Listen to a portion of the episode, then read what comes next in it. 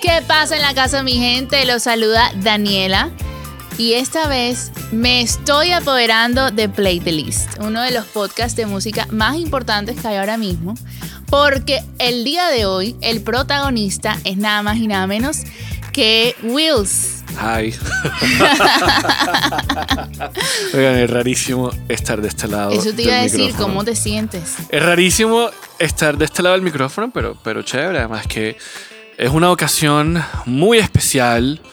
Pero tengo que confesarles que se me olvidó el aniversario de Play the List.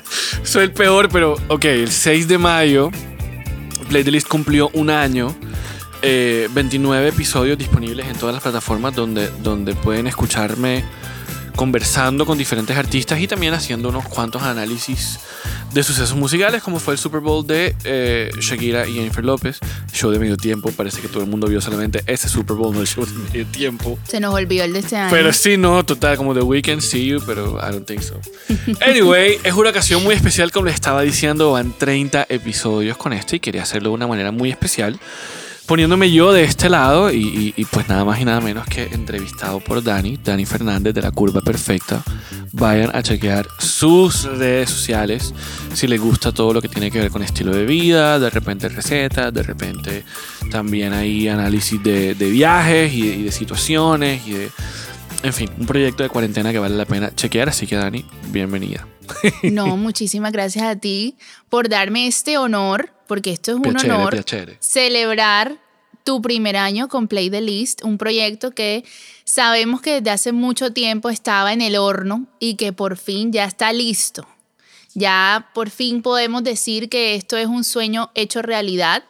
Y nada, aquí estamos, vamos a celebrar. De hecho, para los que no sepan, nos- este es el primer episodio que hacemos en vivo, o sea, en persona. Presencial, No, presencial. Presencial, eso, presencial, porque bueno, pandemia, todo. Muy bien, muy bien. Pandemia todo ha hecho que todo sea muy virtual. De hecho, pues por eso es que estamos haciendo, que tú estás haciendo un podcast. Pero bueno, vamos a empezar de una vez.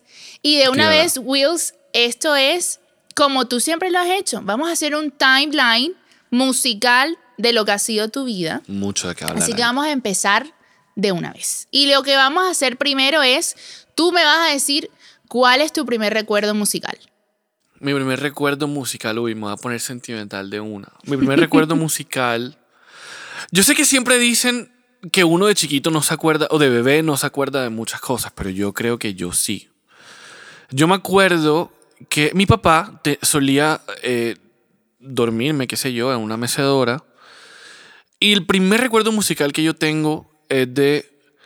Estamos sentados en la terraza de la casa. Bueno, yo era un bebé, yo, mi papá me tenía cargado.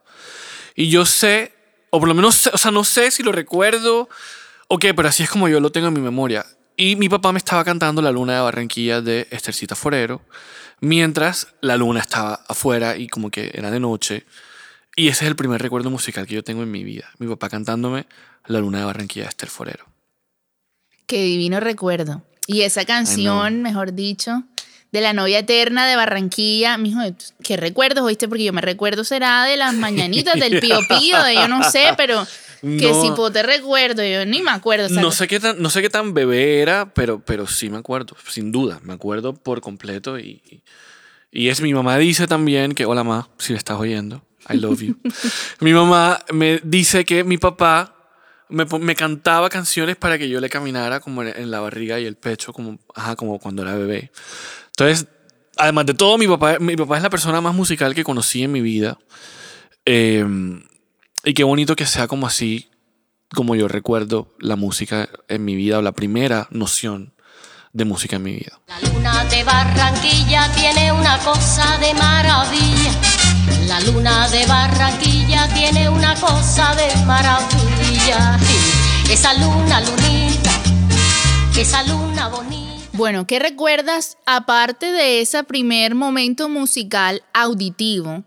¿Cómo lo recuerdas visual? Porque mucha gente, sobre todo en Barranquilla, lo recuerda con una nota musical, con la, eh, Con la luna. big así, la troja gigante No, la o luna. con vinilos en la En casa. ese, en ese momento, es así, ese momento particular, la luna. Pero mi papá también es la persona que tenía la colección de vinilos más grandes que yo he visto.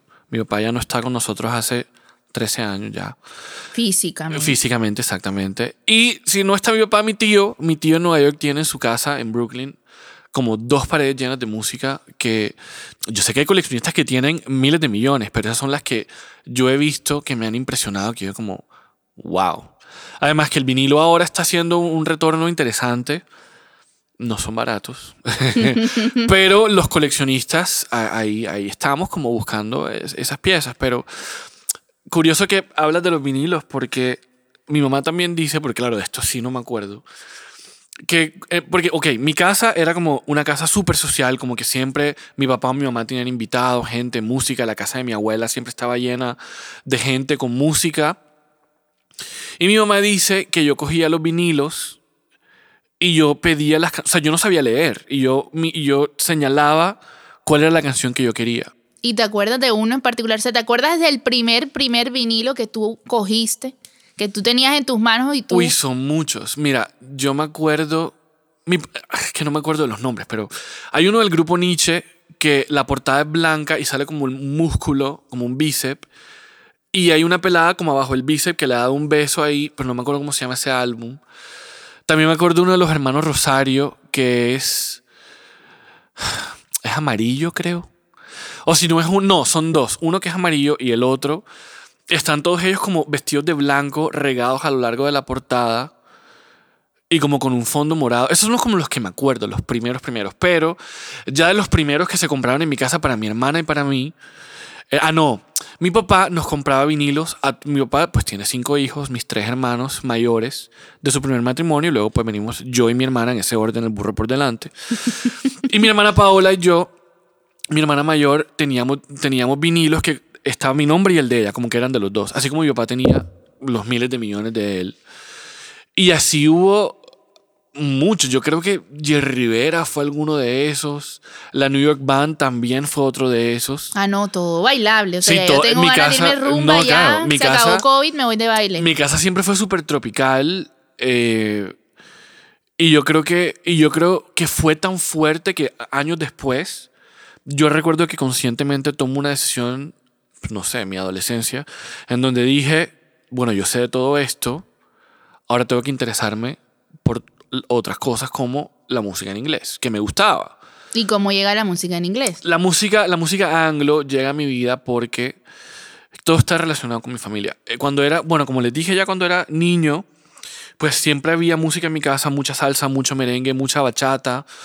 Eh, y bueno, salsa con todas sus ramificaciones, bugalú, no sé, en fin, todo lo que ustedes quieran, ahí estaba. Espérate, ¿cuál es tu salsero favorito? Porque yo tengo uno y mm. después salimos de pelea. No, no, Héctor Lavoe siempre. Ah, bueno, ahora sí, ahora sí. Ídolo. Es más, tiene mi canción El Rey de la Puntualidad. No sé, no sé si...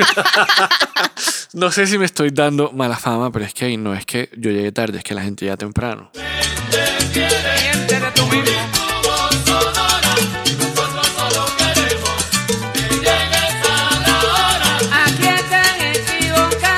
Entonces siempre, de hecho, la Fania me parece algo, no es que, mire, Celia, o sea, como que Rubén, es mucha gente a la que, a la, que la música latina hoy le debe tanto, eh, que son estrellas, o sea, como que uno ve una foto de, todos estos grandes personajes, Johnny Pacheco, Héctor Lavoe, Celia, como ya les dije, Rubén Blades, eh, bueno, y a otros, imagínate, duro aquí años mencionando a esa poca gente, pero uno ve estrellas, es un firmamento, eso es, eso todos son estrellas.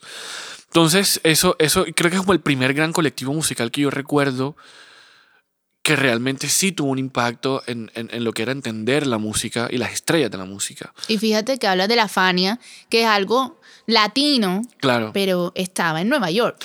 Claro, o sea, yo siempre he dicho que si, yo me, si, yo, si a mí me dicen hoy, listo, bueno, ya te moriste, ¿dónde quieres revivir? Es como que en los 70s en Nueva York, precisamente para ver cómo fue que nació la Fania, porque me parece un fenómeno espectacular y mucha gente, mucha gente no, parece que no lo no lo asocia, pero realmente hoy lo que ha pasado con el reggaetón es algo de lo que ha pasado, de lo que pasó en su momento con la salsa. Uy, hay muchos reggaetones con, con salsa metida claro, ahí. pero no solo por eso, sino porque la salsa estaba mal vista, no era, no era algo que la, que la, clase alta disfrutara. Eh, y de repente se metió y, y hoy en día yo creo que es lo que... O sea, bueno, hoy en día comercialmente el reggaetón, pero culturalmente la salsa es un movimiento muy fuerte en la cultura latina. Pero entonces, para retomar la pregunta, el mundo, resulta que cuando en un momento mis papás trabajan mañana, tarde y noche, ambos profesores, y me dejan a mí y a mi hermana donde una de mis tías, pues ahí como cuidándonos en la noche. Mi prima eh, escuchaba Backstreet Boys, Spice Girls, Radiohead, eh, Ya me Selena, en Spice Girls, ya me quedé ahí. eh, Garbage, o sea, estaba como en todo, en todo eso. Y a mí simplemente me gustó y me quedaba escuchando música con ella. Selena también, no sé si lo dije ahorita.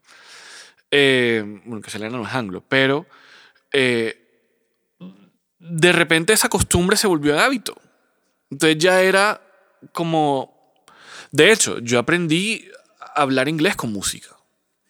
O sea, yo... Así fue. Yo me acuerdo que desde ese momento, que en ese momento los CDs tenían cancioneros, bueno, hoy también, no tantos, pero los CDs tenían cancioneros y yo me sentaba y lo leía y como que expandía vocabulario y... Tiempos bonitos. Eso, lo, eso, ese Gen, Gen no sabrá qué es eso.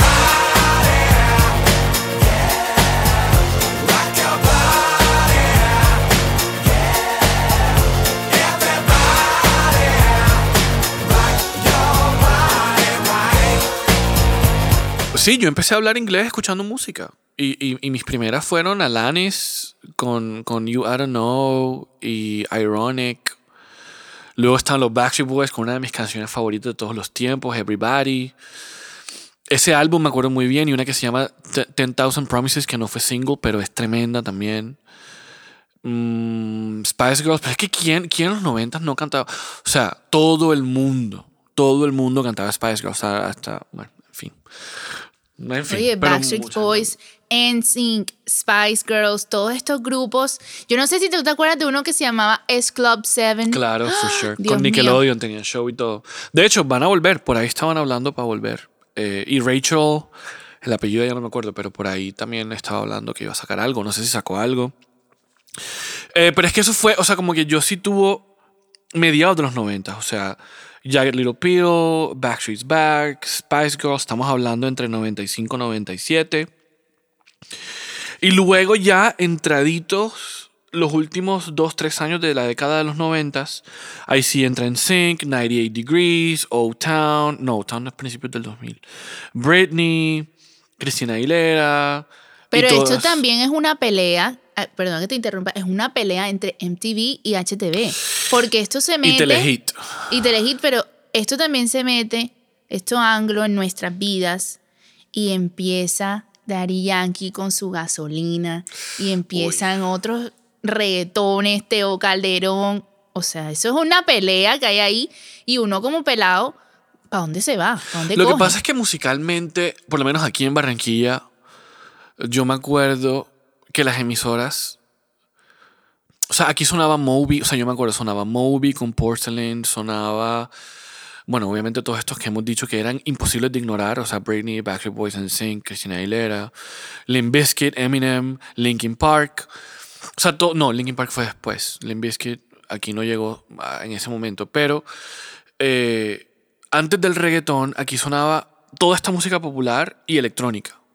N- electrónica ni siquiera, trans. O sea, entraba, o sea, era una Fuerte, vaina heavy. fuerte, fuerte. Claro, y, y de repente en un momento la juventud empieza a interesarse por el reggaetón, que en ese momento era Felina de Héctor y Tito, era cualquiera de Daddy Yankee y Nicky Jam cuando, era, cuando, ah, cuando estaban juntos, los Cangris. Eh, Don Omar llega pegadísimo con, con todo lo que, lo que está en The Last creo que ese es el álbum. Que también son canciones muy, muy difíciles de ignorar. O sea, eso, eso estaba pegado y una vez más los jóvenes imponen la música ante la gente. Entonces, en ese momento estamos hablando 2003, 2004. Esa es la fiesta del colegio. Shout out a toda la promoción 2005 del San José. si todavía hablamos mi promoción. gente. Confiésate, ¿a cuántas minitecas fuiste? No tantas, fíjate. Mi mamá no me dejaba.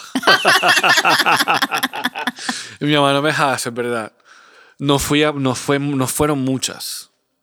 Pero sí, ajá, pero las que uno iba, o sea, se pasaba bueno, se pasaba bueno.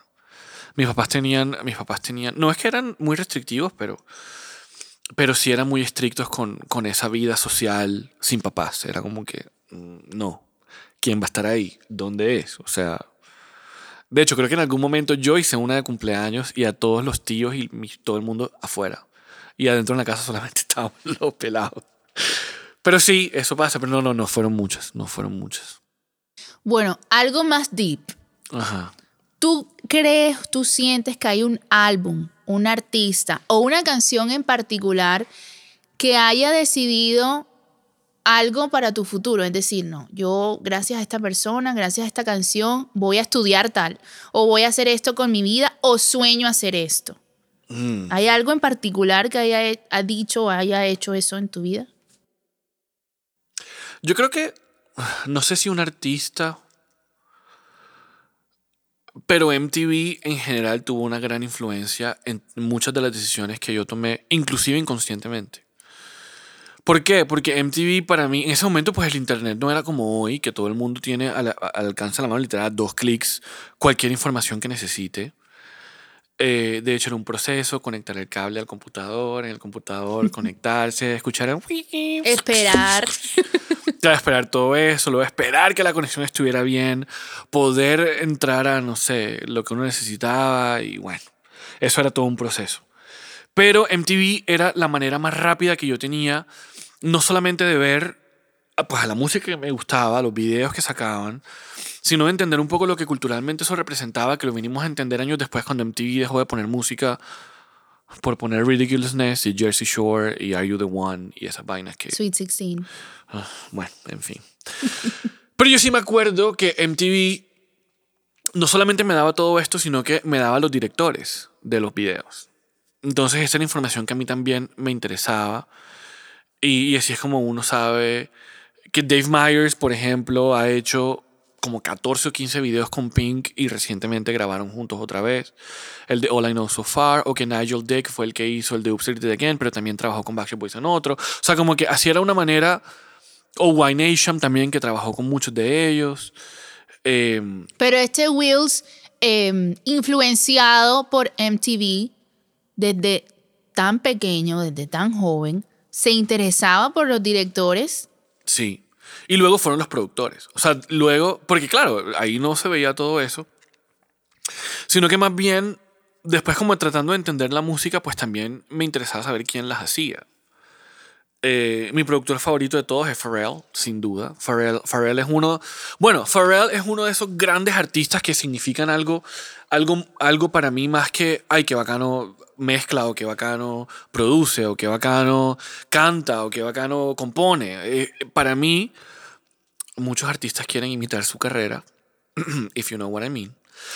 Pero. No eh, vamos a entrar en materia. no, Deja esa vaina me- quieta no. por allá. En fin, eh, pero es una persona que, que es un visionario. O sea, él, Timbaland, es otro de mis favoritos, aunque a veces en socials dice unas cosas que, yo, por favor, cállate y limítate a producir. Pero musicalmente es tremendo. O sea, Alia, Missy Elliott. O sea, como, bueno, Missy también produce y es tremenda, pero hacen parte como de eso. Pharrell ha compuesto para todo el mundo, literal, para todo el mundo. Eh, y tiene la marca de zapatos y hace, y, y- y hace voces en películas y, y tiene ahora un skincare y tiene como muchas cosas que no es que sea overachiever, pero sí a gente, a gente, bueno, no gente como yo, pero yo me identifico mucho con esa capacidad de poder hacer muchas cosas, bien asesorado. eh, para mí él es una, es una de esas grandes, de esos grandes nombres que puede responder tu pregunta. want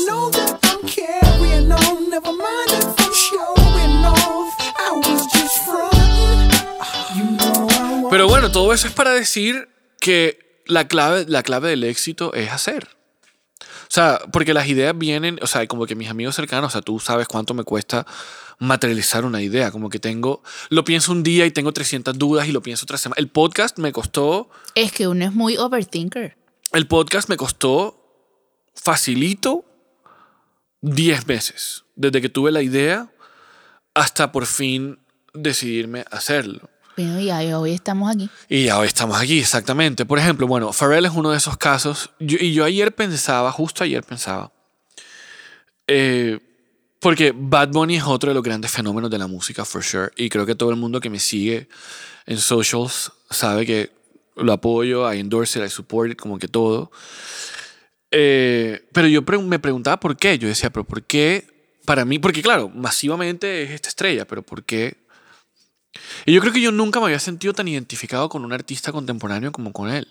Y es so weird, porque el man tiene como 25. O sea, yo estoy en mis 30. pero, pero es una persona que realmente no le tiene miedo a nada. O sea, el man se pinta las uñas, se pone falda, defiende... Oye, defiende pero la generación de ahora no le tiene miedo a nadie, a nada. Bueno, también es verdad. Nada, a nada ni a nadie. él, no, él no cuenta como el late millennial. Yo no sé en qué Bueno, cuenta en fin. la verdad. Pero, pero sí me parece que es uno de esos grandes. Más allá, la, la música, miren, la música de Bad Bunny es buena, punto. No lo pienso discutir con nadie. Sí, para todos esos que, ay, pero es que es vulgar. O sea, sí, no la escuches. O sea, hay música para todo el mundo. O sea, como que, ¿por qué quieres censurar? Yo no creo en la censura de ningún tipo. Eh, pero volviendo al tema, como que este es otro de los artistas que me dice a mí, como que sé tú y ya, como que di lo que tengas que decir, haz lo que tengas que hacer, no le hagas daño a nadie. Eh, reconoce tus triunfos, porque esa es otra. Yo siento que desde que uno está muy pequeño, está escuchando, ay, pero es que no puedes decir esto porque no sé quién se va a molestar. O no puedes celebrar este triunfo porque ¿qué van a pensar los que no ganaron. O sea, de malas. O sea, como que hoy me toca a mí, mañana te toca a ti, ¿sabes? Como que ya ahora no se lo vas a dejar a la gente en la cara como que ay, tú eres una porquería porque no ganaste un premio. Pero hay que saber disfrutar. Yo creo que padres de familia, si me están escuchando, no mentira, yo no soy quien para dar consejos parentales, pero, pero yo creo que es muy sano enseñar a los niños a disfrutar de los triunfos, en vez de cohibirlos de, pero no digas, pero no pienses, pero qué van a decir los otros, pero no, no, está bien celebrar y está bien reconocer tus habilidades. Eso no te hace prepotente, no te hace, sabes, mejor que todo el mundo. Hoy, por eso te digo, hoy me toca a mí, mañana te toca a ti. O sea, eso lo pienso yo 100%. Eh, y sí, no sé si les, si les, si les cae el consejito. Baby Palanga, I will show you love that you never see. Palanga, I'm your the mother of my two baby. Baby Palanga, and if we like, we make a titty baby. Baby Palanga, I will love you. Bueno, hagamos un jump aquí de una vez, porque pasamos por tu vida profesional, bueno, tu vida de estudiante y tu vida profesional.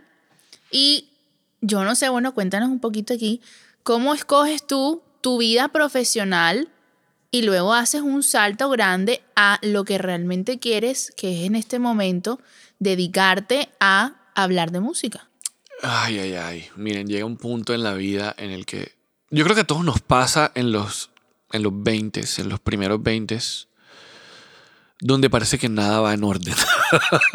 donde todo parece como que está estancado, que nada pasa, que no hay trabajo, que tal. Y es en esos momentos donde yo creo que eh, uno en vez de quejarse tiene que de pronto voltear la cosa y tratar de mirarlo desde, desde el punto de vista positivo. O bueno, ¿para qué sirve ese momento tan difícil por el que uno está pasando? Y yo tuve uno de esos en el que, porque bueno, yo no estudié comunicación social, yo estudié relaciones internacionales. Eh, graduado como estudiante distinguido, gracias. pero, eh, pero yo me acuerdo que yo me gradué, yo dije, ¿yo qué ahora qué hago con esto?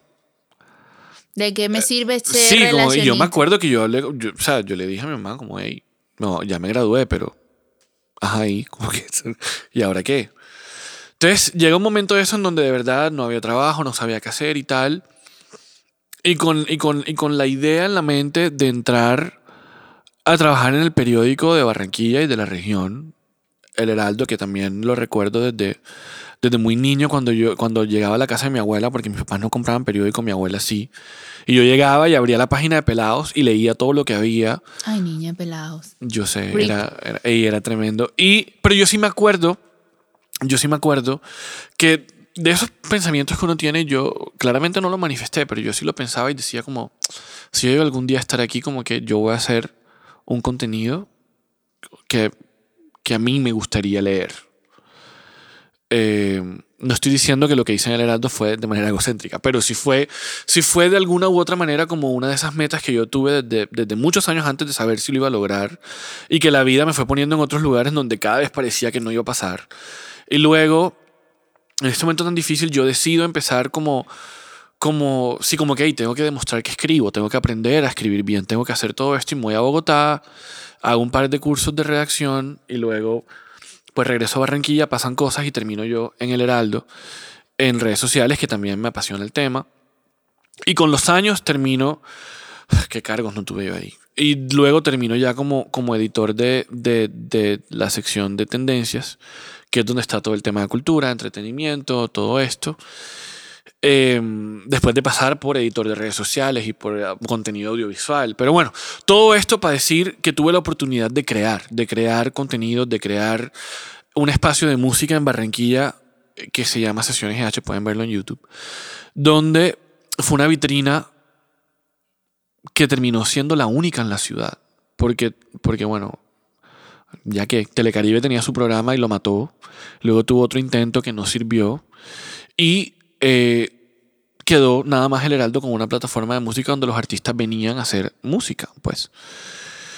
O Y sea, fue- que dirías tú que ese paso de esto es lo que me toca, ahora mismo esto es lo que tengo que hacer, llegaste a, como quien dice, a hacer un sueño, a... a- Sí, sin duda, sin duda. Mi, mi, mi- yo agradezco mucho al director Marco Schwartz y al equipo que tuve por el, Heraldo por mucho tiempo, que me permitieron crecer. O sea, era, era, yo creo que eso es importante, tener, tener jefes que entiendan las habilidades de cada uno de los miembros de su equipo y las sepan explotar a su favor. No se vale ser mezquino. Ups. Pero, eh, pero sí fue sin duda eh, un gran trabajo en equipo. No puedo decir que fui yo solo para nada. Fue un gran trabajo en equipo. Iván Bernal, eh, Mónica Parada, eh, ya mencioné al, dir- al dir- al director Marco Schwartz, eh, que, que siempre estaban buscando como qué hacer y cómo hacerlo. Y, y cuando yo, en, bueno, yo me fui al Heraldo un tiempo y luego regreso, ya Sesiones GH estaba creado. Oye, pero espérate, o sea, yo sé que estamos en celebración y estás emocionado, pero estás, como, No, no, no, cálmate. Mm. ¿Cómo se da esto? O sea, tú regresas, bueno, tú dijiste, ya, ya estuviste un tiempo, regresaste, no sé qué, y cuando regresas te das cuenta de que existe este programa o esta plataforma o esta idea Sí. y tú comienzas a for- reformarla, por así decirlo. Claro, yo me acuerdo, yo me acuerdo que, pues claro, yo entré y lo veía como muy ajeno porque eso estaba organizado por otra gente.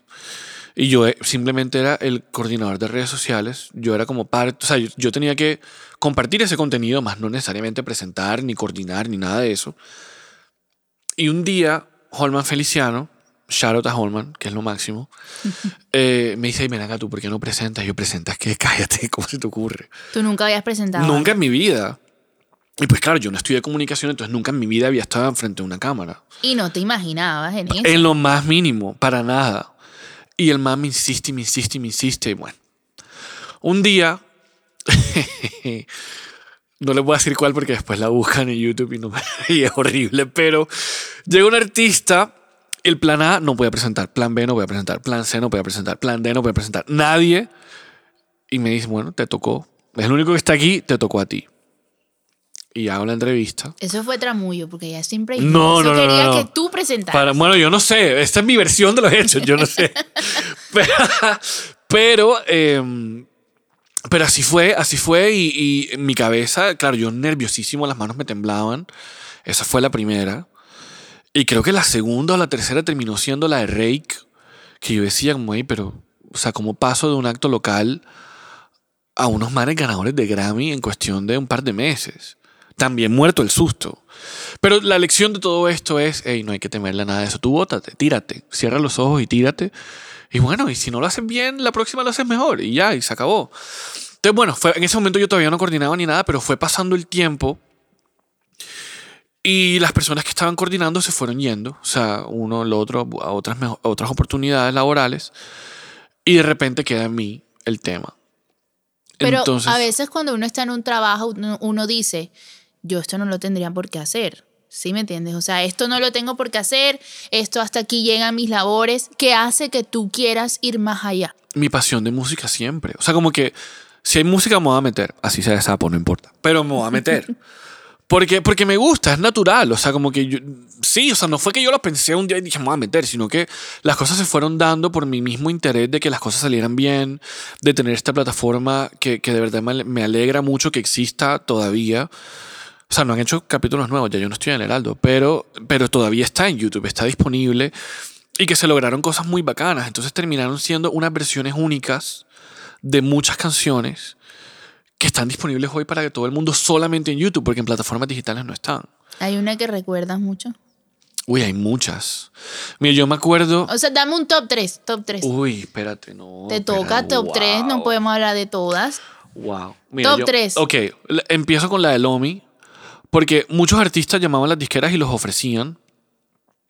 Y entonces como que era fácil, llega, grabas y tal. Pero yo por el Lomi sí lo tuve que buscar. Y de la forma más rara estaba yo en, una, en la casa de alguien un viernes en Game Nights. Y digo como que, oye, quiero hacer esto. Y me dicen, ay, mira, yo conozco a no sé quién. Y como que se empieza a dar la cosa. Como a los dos meses tenía un toque aquí en Barranquilla y llegó, casi no pasa. Eh, Yera, que hoy está en Tropical Minds, llegó como su guitarrista. Eh, y Yera es un tipazo además, shout out a Yera. Eh, y ahí, de hecho, de fondo nos conocimos también. Y, y quedaron unas versiones espectaculares. De hecho, me atrevo a asegurar que es el único acústico que Lomi ha hecho hoy, a hoy. Ah, porque para los que no saben, hay que recordar que esto es me, entre a capela y así es como exacto, exacto, es acústico. medio con no- las uñas. Sí, sí, total, total. Ey, un equipazo, el de Sesiones GH. Son lo máximo si me están escuchando. Ustedes saben quiénes son. No voy a decir nombres para no meterme en problemas. Pero ustedes saben quiénes son. Son tremendos. Y yo tengo que decir algo, mención de honor, porque además yo que trabajé contigo y que trabajé en el Heraldo, era una espectadora más. O sea, nosotros en la redacción éramos el público. Total. Y aquí te digo de pronto si alguien no te lo ha dicho, o sea, gracias mayúsculas porque hacías que la Claro. redacción tuviera un ambiente completamente diferente, porque es que trabajar en un periódico es una cosa muy dura. Sí, es, son, son unas pelados. Yo no estudié comunicación, pero sí les puedo. Mira, ya después de siete años en esta vaina, no me importa, tengo mi título de comunicador y de periodista y Ya, tú whatever eres que lo comunicador, decir. periodista, Yo- community, todo. Total, total. Pero el consejo que sí les doy es una carrera muy linda. O sea, es, es gratificante a veces. Porque el sacrificio es muy grande, eso no les voy a mentir. Para, si ustedes quieren entrar al mundo del periodismo, tienen que ser personas completamente apasionadas por este oficio. Vocación mayúscula. Porque eso es lo que van a necesitar en los días muy difíciles donde les toque cubrir masacres y les toque cubrir. No sé, o sea, la- eso es otro episodio del podcast. Yo les puedo contar mil historias y mil días en donde yo en verdad cuestionaba y decía, ¿yo qué hago aquí? O sea, ¿por qué, ¿por qué me toca cubrir esto? Yo no quiero cubrir esto, pero, pero bueno, es un oficio muy lindo y a mí me dio una oportunidad como esto que estamos hablando. Entonces, bueno, te di la de Lomi. La de Vicente García es tremenda. Miren, a mí me gustan más las versiones de Vicente de Sesiones GH que las del álbum A la Mar, lo admito. Eh, y una tercera. Uy, es que nos pusiste a bailar. Porque es, No, que pero es que- pasamos de artistas que cantaban a capela a hasta cantantes de vallenato que querían llegar allá con caja y todo. Ahí estuvo Farid Ortiz, estuvo Aníbal Velázquez, estuvo Dolce y Gutiérrez. Dolcey, estuvo. Hubo Estuvo. Martín. En algún momento llegó Martín, ¿no? No, no, no, Martín Elías no tocó. Ah, el hermano. Rafael, Rafael Santos. Santos, sí. Él llegó, pero Martín no, lastimosamente. Eh, pero bueno, también recuerdo que en algún momento empezamos a hacer covers y Martina la Peligrosa hizo uno de Mon Laferte que se llama Tu falta de querer, que es tremenda canción. Y Maía hizo Te busco de Celia Cruz, que para mí de verdad son, o sea, no solamente son tremendas artistas, son tremendas personas. Te busco perdida entre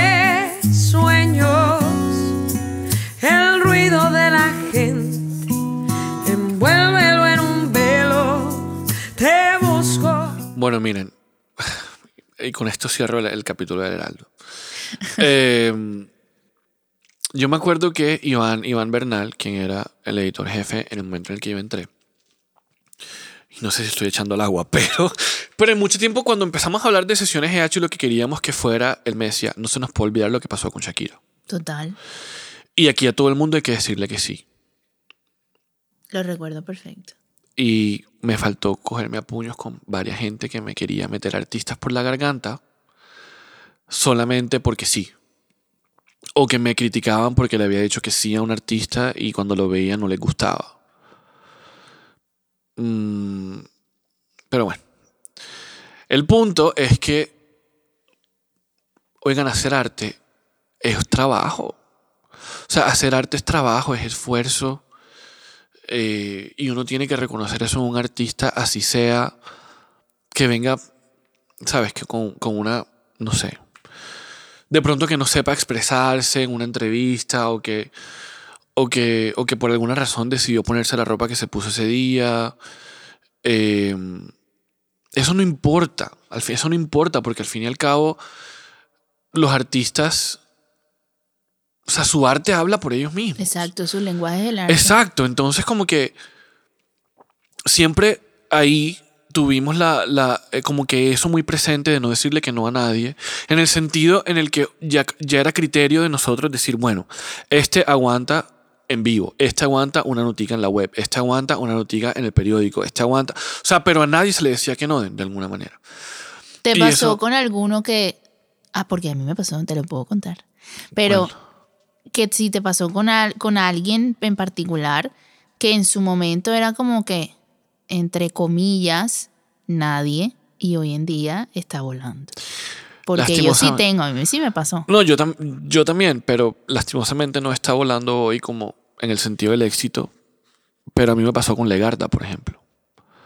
Legarda llegó al Heraldo y no pasó nada. Yo hablé con él, lo atendí, lo entrevisté, todo bien. Y no pasó nada. Claro, el día que nos enteramos de, del día tan triste que, que murió, entonces era a buscar ese contenido. Eso me pasó. Eh, con Yera me pasó. Yera en ese momento de las sesiones EH llega como el guitarrista de Lomi y míralo dónde está hoy. Para mí, Yera es uno de los grandes genios de la producción de Colombia en Oye, música. todo lo que hace es oro. O sea, es tremendo. Yerismo mágico. por ejemplo, ese es otro. Eh, recuerdo que me tocó pelear por Anita. No, no entendían por qué Anita merecía salir en las páginas de, del periódico. En verdad, yo no me acuerdo. Sí. Yo creo que eso pasó, yo creo que eso pasó y tú no estabas ahí. No puede ser. Por piso 21 también me tocó. O sea, esta fue menos, esta fue menos esfuerzo. Anita fue como que, hey, pero. No, piso 21 fue como que, ¿será? Yo, sí, ¿será? Sí, ok. Eh, pero sí, o sea, ahí, y ahí, ahí entra un. eh, bueno, entra el, el criterio de uno, pero. Pero bueno, eh, la extensión a esta pregunta también viene a mi Music Monday, que es mi programa de los lunes. En ¿Qué mi empezó Instagram. cuándo? Ah, no me acuerdo. Pero sí me acuerdo cómo empezó. Yo me acuerdo que algún día. No me acuerdo si fue una conversación con Marcela García o algo que ella estaba diciendo en sus stories. Pero ella estaba hablando. Marcela García, la que... Marcela García Caballero. la sí. ex reina del carnaval. Sí. Y ella estaba diciendo algo de que. De, de- sobre el uso de, las de, las, de las stories. Como que la gente se le olvida que más allá de mostrar el plato de comida, como que se llama stories porque son para contar historias. Las historias. Ok. Y yo me acuerdo que yo a raíz de eso empiezo como a pensar, yo dije, pues bueno, yo voy a hablar de música. Y se me ocurrió hacer una cosa al mejor estilo de los 10 más pedidos de MTV hablando de los lanzamientos musicales. Y de repente se terminó convirtiendo en una cosa ya temático, artistas, canciones de desamor, qué sé yo. Y ya lleva, no sé, sus buenos tres años, no sé realmente cuánto tiempo, cuándo lo empecé. Eh, pero también es otra plataforma que yo tengo no solamente de hablar de la música que a mí me gusta, sino también de mostrar otros artistas. Eh, hay mucha gente que conoce a los mismos cinco artistas y de ahí no sale. Y de pronto si Music Monday, ven otro artista que les gusta, así, así no sea del género que, que prefieren, del género musical que prefieren, pero ahí está. Entonces, y ahora en el programa de Telecaribe de los sábados a las seis y media pueden ver Río Caribe. Eh, ahí estoy con, con, con Mitch presentándoles pues también una curaduría musical bien bacana. Y luego llegan Mono y Quique de la agrupación barranquillera Monkey Business de música electrónica, que son tremendos también. Y esta vez son ellos los que entrevistan a talentos nuevos de, de la región. Entonces por ahí estuvo Madeiro, que recién ganó el Factor X. También estuvo, estuvo por ahí Bruno Libonati también. Estuvo... Bueno, muchos, muchísimos realmente, que, que de verdad los invito a que los chequeen. Porque para mí sí es importante hablamos ahorita de que uno de, este lado es un servidor al fin y al cabo de la gente. Y pienso que parte de lo que yo puedo hacer, más allá de hablar con este artista y con el otro y entrevistar a Ivy Queen y Anita y todo este poco gente, es así como, así como, como la vida me da estas oportunidades, también servirle a la gente, a los artistas emergentes que son muy buenos para que la otra gente los conozca. Eso siempre va a ser algo que yo voy a tratar de hacer desde donde esté, no sé dónde la vida me lleve, pero pero sí, y además que aquí en el Caribe colombiano hay mucho talento. Es impresionante la cantidad de talento que hay aquí y eso hay que apoyarlo, sin duda. Así es. Bueno, tú hablabas de Monday Music. Oigan, yo sí hablo. Music Monday, perdón, dije Monday. Music Monday, que te digo, soy una Music Monday Liber, porque sin Music Monday no sé Eso qué dice música estuvieras, con- estuviera escuchando hoy. Me reclaman playlist y todo. Total, total. Tienes Río Caribe, Sí. estuviste en Factor X, Uy, sí, fui jurado en Factor X también. has hecho miles de millones de entrevistas, o sea, mencionabas a Ivy Queen, eh, bueno, acá en Colombia Ivy, I love you. Ivy me sigue en Instagram, by the way, y me comenta fotos. ah, mejor dicho, o sea, imagínate máximo. todo este, todo este, esta red, esto es una red de, Sí, for sure. de artistas, de networking, de eh, sonidistas, de Productores, directores también. Todo, o sea, bueno, periodistas también. También. y artistas emergentes y son todos los que te han llevado a continuar este trabajo que venías haciendo que como tú dices era tu vocación, era tu pasión que hiciste que ese trabajo que tú tenías, que tú decías, esto es lo que me toca, comenzaste a llevarlo a que fuera tu sueño y a materializarlo. Claro. Y por eso estamos hoy aquí. Por eso estamos hoy Exacto. aquí celebrándote. celebrándote y celebrando a Play the List. No, y gracias a todos los que apoyan mis locuras. Oigan, ustedes no, ustedes no saben lo pain in the ass que puedo hacer con una idea. Como que yo la tengo y llamo a uno y llamo a otro. A las mismas tres personas de siempre. ¿Y qué opinas? Y no sé qué, pero será esto. Y tengo el nombre. Play the List tuvo como cuatro nombres antes de llamarse Play the List.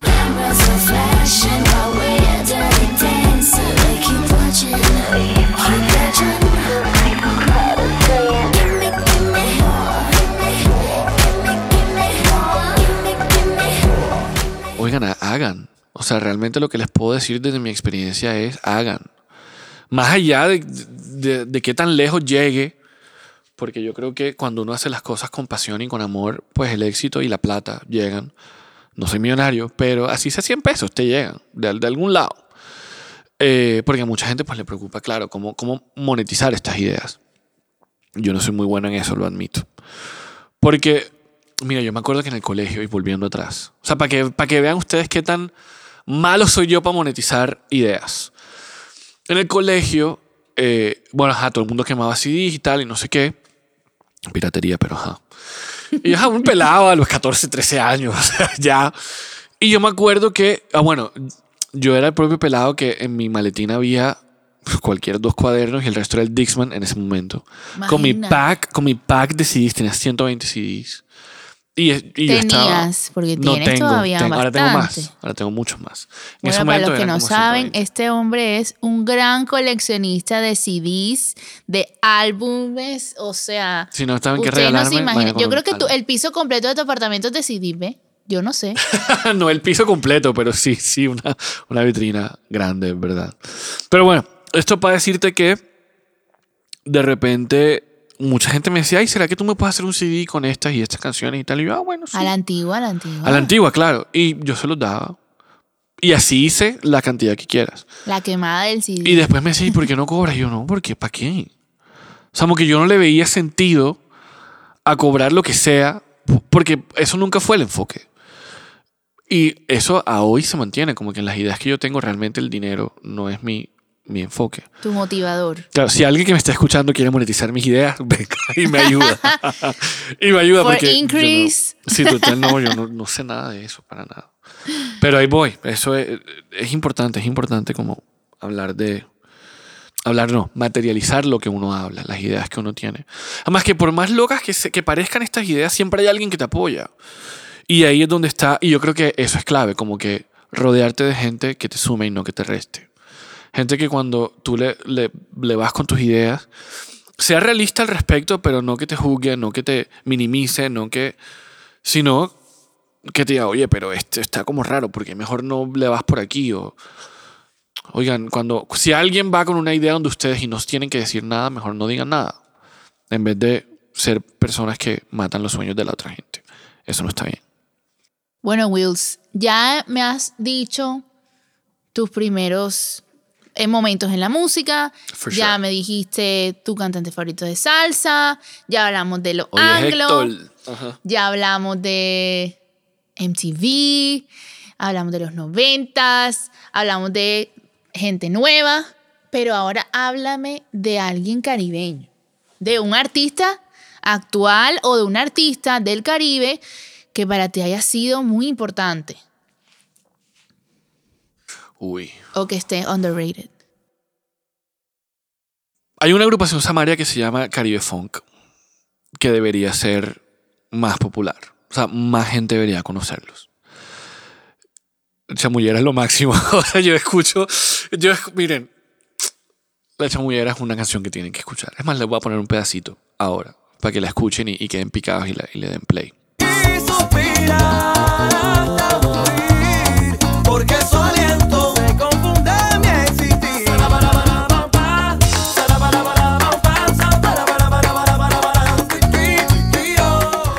Canción que a mí me sube el ánimo. O sea, como que.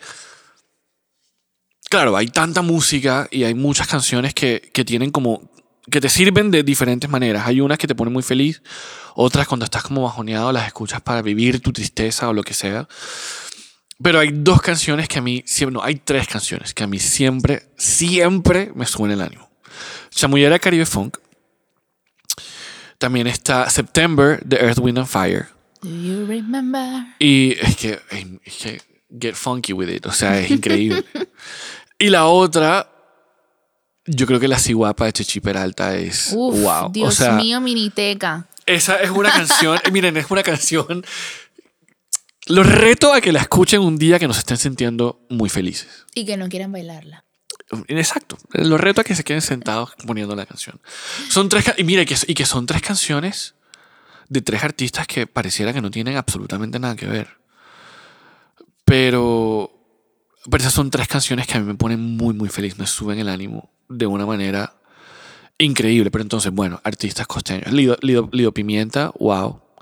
El Lido tiene una propuesta, no solamente su música, sino visualmente es, es tremenda, así que chequenla también. Ya hablamos de Yera, eh, Yera y Lalo de, de, de Tropical Minds. Que Yera. Mi top 3 de Yera es Borracha y todo el mundo que estuvo alrededor mío cuando Borracha salió. I'm sorry. No, sorry, I'm not sorry. Todavía me gusta, le estoy escuchando en Nos repeat. obsesionaste a todos con Y esa es lo canción. máximo. Vainita y Sabrosa son tres canciones que Yera, eso es yerismo mágico. Borracha te conocí, borracho me conociste, borracha viniste a mí, borracho yo fui hacia ti, borracha yo te pillé, El Omi, el Omi, hey Omi, necesito más música. O sea, miren ese disco de Montate en el Patín, volumen 1. Wow. Todavía, Marquinhos, shout out para ti porque todavía es un tremendo, tremendo hit. Eh, Necesitamos más, justo ahora que ya se puede empezar a salir. total. Esa es la música que necesitamos. Todavía te quiero igual, que era un loquito más, pero yo sé que todavía no me vas a olvidar, y la verdad todavía se siente igual. yo creo que de aquí de Barranquilla, pues sin duda Shakira Isabel, apoyando el talento local. no, Shakira se fue mundial hace mucho tiempo, pero quiero saber con qué viene. Te estoy intrigado, quiero saber No, con qué con viene. ella es otro episodio. O sea, hablar de Shakira. Shakira es un episodio completo. Bueno, escuchen el anterior, escuchen el 29, donde estuvo ahí María Macausland y Gisela Gutir y Santi Giraldo hablando de, de Shakira y de, y de J-Lo en el Super Bowl. Y ahí nos fuimos también off topic un poco. Está bueno. Y Carlos Vives. Carlos Vives, ¿quién más? Así como habla él. Eh, quiero saber, no sé si puedo decir esto al aire, pero Cumbiana 2, necesito que salga. Y no sé si han visto que escribe la palabra currambera mucho, sobre todo en los posts de Shakira en Instagram. Y no le puedo decir más de ahí. Pero bueno, Hmm, necesito que eso salga rápido. Eh, no, aquí en el Caribe hay mucho bomba estéreo. O sea, aquí hay, aquí hay Colectro, for sure, Colectro. Eh, oigan, o sea. ey, ey, me estás dejando afuera mi sistema solar. Ah, no, imagínate, pero es que, vean, aquí en el Caribe colombiano hay música. ¿Qué pasa? A ver. Yo sé que los paisas tienen ahora, y no es por ser regionalista, porque no se trata de eso. Colombia es un país muy rico en mil cosas, particularmente en música también. Pero ¿qué pasa? Claramente el reggaetón de Puerto Rico y el reggaetón de Medellín no son lo mismo. El reggaetón de Puerto Rico es calle, el reggaetón de Medellín es pop romántico, realmente. Y ellos pueden tener monopolio del mercado ahora, porque son los mismos productores haciendo las mismas canciones. Pero en el Caribe colombiano la diversidad es. O sea, de por sí somos una región diversa. Magdalena, Atlántico, Bolívar. O sea, somos una región muy, muy diversa. En Córdoba. eh, y eso enriquece mucho las sonoridades que tenemos aquí. Eh, Hombre, dilo, por eso es que tenemos tanto sabor. Claro. Es que por eso es que aquí no hay dos Shakiras. O sea. y Carol G y a Carol G, oigan, Carol G, yo tengo que confesar que Eres Carol G. lístico. no. Pero, no, no, no, hasta allá tampoco. Pero, pero sí reconozco mucho el trabajo de ella. O sea, este disco último tiene hits. Yo creo que ella, así como Jennifer López con Pitbull, ella con Obi on the Drums han sabido qué hacer, porque todo lo que hacen juntos es oro. Mm, No sé qué piensa Noel al respecto, pero eh, El Barco es tremenda canción. Eh, o sea, esta pelada tuvo tres éxitos consecutivos. O sea, como que a la gente no se le puede olvidar eso. Tusa, que se escuchó hasta en Marruecos, o sea, en todos lados. Ay, Dios mío, que todo el mundo encerrado y todo el mundo hasta en TikTok bailando y cantando, ay, Dios mío. Y Bichota. Bichota. O sea, además que no solamente eso, sino que Carol G se apropió de un término boricua y ahora todo el mundo la reconoce como la bichota. La bichota. Entonces, como que Todas somos bichotas. muy bien. Un aplauso, un aplauso. Eh, pero no, eso hay que reconocerlo, como que es verdad. Hay, hay gente que no le gustan ciertos artistas y por eso lo- los, los por debajea o dice, ay, tú escuchas eso, qué coral, no sé qué.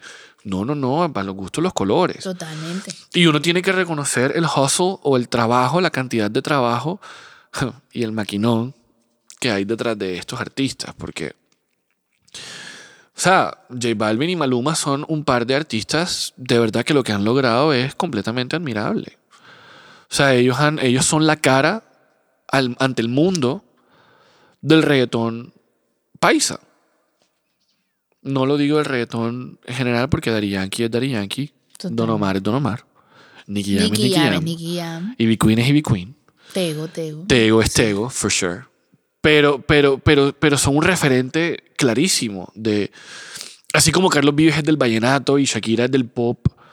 Bueno, eso es hablando otra de todo. con- controversia. Eso es otra controversia que es otro pes- Bueno, pero es, mi- es mi podcast, no mis opiniones. no, no, no, pero, pero es así, eso, eso hay que reconocerlo. O sea, es así. Yo, hay, hay ciertas decisiones de las carreras de todos estos personajes que son un poco cuestionables, pero al fin y al cabo todas sirven con un propósito. J Balvin por fin está sacando música como solía ser. Vibras es un álbum espectacular. No solamente las letras, sino. Y ayer o antes de ayer estaba escuchando ahora y ambiente. Y yo dije, ¿qué pasó? ¿Qué pasó?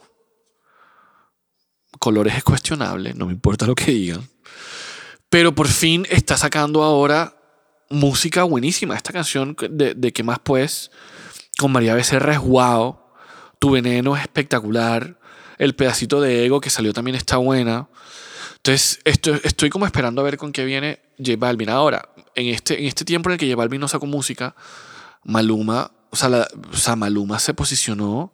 Hawaii es, es un fenómeno. Papi Juancho es un buen álbum. O sea, Maluma, vean. Olvídense de lo que ven en Instagram, si tiene camisa o no, si es lo de otro, si está con el uno o con el otro.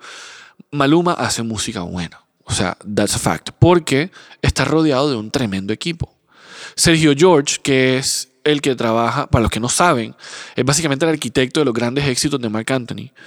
Le dio una salsa que se llama, que está, no está en Papi Juancho, está en 1111. Y se llama, ya porque no me acuerdo se llama, la estoy buscando. Y se llama...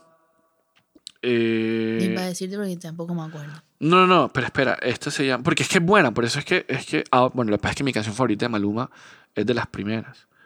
Pero la canción se llama Te quiero. Mm. Sencillito, se llama Te quiero y es espectacular. Todo el mundo tiene que escucharla Maluma haciendo salsa. Pero mi canción, mi canción favorita de Maluma es La Curiosidad 2014. O sea, ahí va. Y es que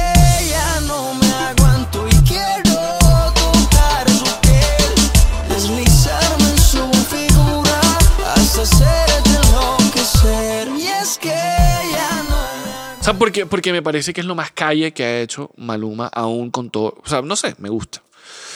Pero son grandes, son grandes exponentes de, de lo que se hace en Colombia. Colombia tiene talento, como dicen por ahí. Así es. Tú decías y repetías varias veces una palabra que es cuestionable.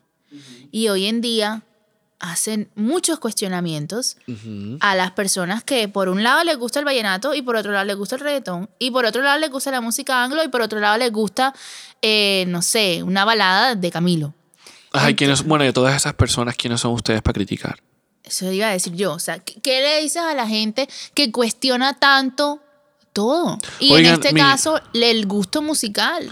Mi, miren, mi música salta de The Killers a Bad Bunny a Celia Cruz y vuelve a Shakira y salta a Nirvana. O sea, dejen de ponerse esos límites tontos en la cabeza, que lo que hacen es limitarlos para, para enriquecer su cultura musical.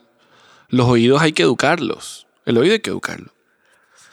Eh, y mucho más si, si quieren estar como en esta industria. Si no, y son simplemente fans que disfrutan de, de- de la buena música, oigan, no, qué pendejada en verdad.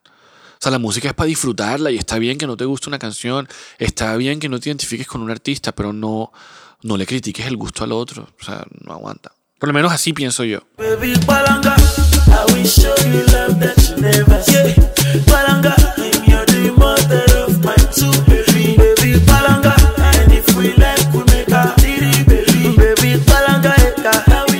Así que sigan escuchando Play the List para que se sigan educando, básicamente. Exactamente, exactamente. Bueno, Wills, yo creo que tú y yo nos podemos quedar horas, días, semanas, meses hablando, pero no sé, ¿qué más nos quieres contar en este episodio de celebración de tu primer año con Play the List? Wow. Wow. A mí, a mí todavía me parece inaudito que se me haya olvidado. O sea, no es que se me olvidó. Yo pensaba que, que el, el, el aniversario era el 26 y estaba planeando cosas para el 26 y de repente se me da por mirar Spotify o no me acuerdo si fue la aplicación de podcast de Apple Music y digo, ay, si yo lancé esto fue el 6 de mayo. Pero bueno, aquí estamos. Aquí estamos 13 meses después. Eh, y gracias, gracias a todos los que...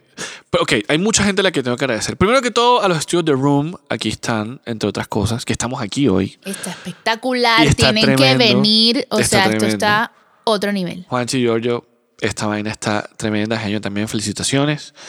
Eh, porque creyeron, o sea, yo les tengo que, les tengo que, después les cuento cómo, cómo funcionó esto al principio, porque lo que habíamos planeado no era nada lo que terminó siendo, gracias coronavirus. Oye, pero, Pero- spoiler alert, yo me siento en Nueva York, en un estudio Sí, en Nueva total, York. total, for sure. for sure, claro que sí, ahí le- les ponemos ahorita en el Instagram para que vean. Eh, inicialmente esto iba a ser presencial, era otro concepto y tal, y de repente, y ellos de una, sí, sí, claro que sí, se mete la cuarentena y lo que pudo, yo, yo he podido patear sillas y molestarme, pero al contrario yo lo vi como una oportunidad porque pude tener artistas en el podcast que probablemente en una vida presencial no lo hubiera podido hacer. Jesse Reyes, Cali Uchis, Lenny Tavares, eh, gente, bueno, no, gente de zona viene aquí a cada rato, venía aquí a cada rato. Y hasta personas que no tienen, entre comillas, nada que ver con la música, porque me acuerdo que entrevistaste a Pilar, Pilar Castaño, ¿te estuvo por aquí, Gisela Cutir estuvo por aquí, Lucas de la Rosa estuvo por aquí. Eh, pero sí, la, pero, pero la esencia sí permaneció igual. Era hablar de música y crear playlists eh, de los invitados que estuvieran por aquí o de los temas que se fueran a tratar aquí. Así que Room creyó from day one en el proyecto. Así que gracias, pelados. Gracias a todos los equipos detrás de cada uno de los artistas que han estado por aquí, porque esto ha sido un tirijale. Eh, Alejo Barrera de Warner, saludos para ti, shout out. Eh, Jimmy Huelva de Sony también. Jimmy, gracias. Eh, bueno, y así muchísima gente que, que fue posible tener a estos artistas aquí. Eh, gracias a la audiencia, por supuesto, a todos los que fielmente escuchan el podcast. Yo sé que hay episodios largos, pero déjenme acompañarlos en el carro, manejando, haciendo tareas, haciendo trabajos, Bañándonos. bañándose claramente. Working from Eh, home. también en este, en este tiempo del teletrabajo. Cocinando, lavando los platos. Ey, son conversaciones, son conversaciones en las que les juro que se van a reír y van a conocer mucho más sobre estos invitados que están por aquí. Eh, gracias a ti, Dani, por aceptar la, la invitación a esta locura del, del primer aniversario de Play the List. No, hombre, gracias a ti. También yo, como vocera, hoy me voy a tomar la vocería de la audiencia, de tus fans, de tus Oh play the listers. Odio esa palabra, pero ok. Play, bueno, play the listers. Entonces. Ok. Play the listers. Los Play the listers. y darte las gracias porque yo soy una de las personas que no me pierdo esto consta, porque yo consta. necesito música nueva. Y yo me quedo como que no me quejo artera meterme en YouTube. Voy a ir a ver Wills. Music Monday. Exacto. Play the Y list. prometo que los videos van a estar en YouTube en algún momento. Me- eso la tengo pendiente, lo tengo pendiente. Pero en este año, miren, vienen giveaways, los videos de- en YouTube. En fin, vienen una serie de cosas que, que van a ver que, que no, se van a, no se van a arrepentir de estar aquí todas las semanas. Escuchando Play the List. Educándonos. educándonos musicalmente. bueno, está bien. haré, haré lo mejor que pueda. Bueno, muchísimas gracias otra vez. Gracias por darme este honor de entrevistarte, de hacerte unas sure. preguntillas para celebrar este, este sueño que tú has materializado después de tanto pensarlo. No Uf, piensen tantas las sí. cosas. O sea. Sí. Y bueno, aquí les dejamos este capítulo, este episodio en esta nueva temporada de Play the List. Despídete, Wills. No, más bien despídete tú de todas tus arrobas que te siguen. Yo, yo estoy aquí siempre. Tú eres la invitada hoy. Bueno, sort of. Dale. Bueno, no, ¿Y quién eres tú, Daniela. Fernández? Yo Daniela soy Daniela. Fernández, óyeme, como no me conocen. No, mentira. Eh, Daniela Fernández, Daniela Ferco en Instagram, La Curva Perfecta. Eh, Hacen unos golden cakes tremendos. hago postres, mi hijo de pandemia. Uno de mis hijos, porque el otro hijo es La Curva Perfecta. Un blog en el que les cuento de todo. Así que vayan a chequearlo. Qué bien. ¿Y dónde te van a seguir? Instagram, Twitter, Facebook. Ajá, y las arrobas. Ya dije, Daniela Ferco, la curva distraje, perfecta. ¿Qué la emoción te tiene? yo te es- entiendo, yo te entiendo. Es aniversario, es Yo te aniversario. entiendo. He hablado tanto que me he bajado un café. Todo el mundo que me conoce sabe que me gustan mis lates fríos. Bueno, déjanos con una cancioncita ahí ahora del momento. Una cancioncita del momento. Uy, justo ayer actualicé mi playlist. Espérate a ver qué les dejo. No, miren. Resulta que yo me fui a Cuba de viaje con mi familia hace como 3 o 4 años. Ya con el 2020 no cuenta, entonces no sé cuánto tiempo fue.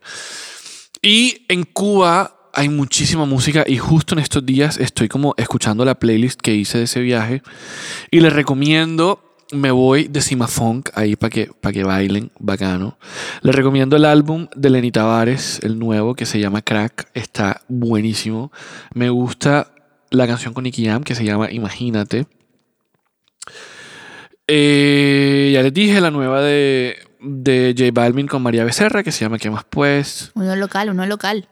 Un 2-3 de Quexipardo con Lalo. Está buena. ¿Sabes, uy, ¿sabes cuál clasiquito volví a escuchar en estos días? Para que la pases bien de Arcángel. Dios mío. Ah, bueno, y Arcángel sacó un EP con Farina Y recientemente sacaron. Buenísima. Está tremenda. La canción, una de las canciones se llama Pégate. También me encanta. Y ya, ahí, ahí miren, ahí para que, para que vean que estoy escuchando últimamente, porque esto cambia a cada ra- Uy, mi gatita y yo de la manada Las Condari Yankee. Oigan, otro, otro clásico de la provincia, sin duda. Y ahorita, espérense, no, la última. El Checo Acosta es más que carnaval, señoras y señores. Estaba escuchando el clásico de los noventas, La Cinturita. Ahorita.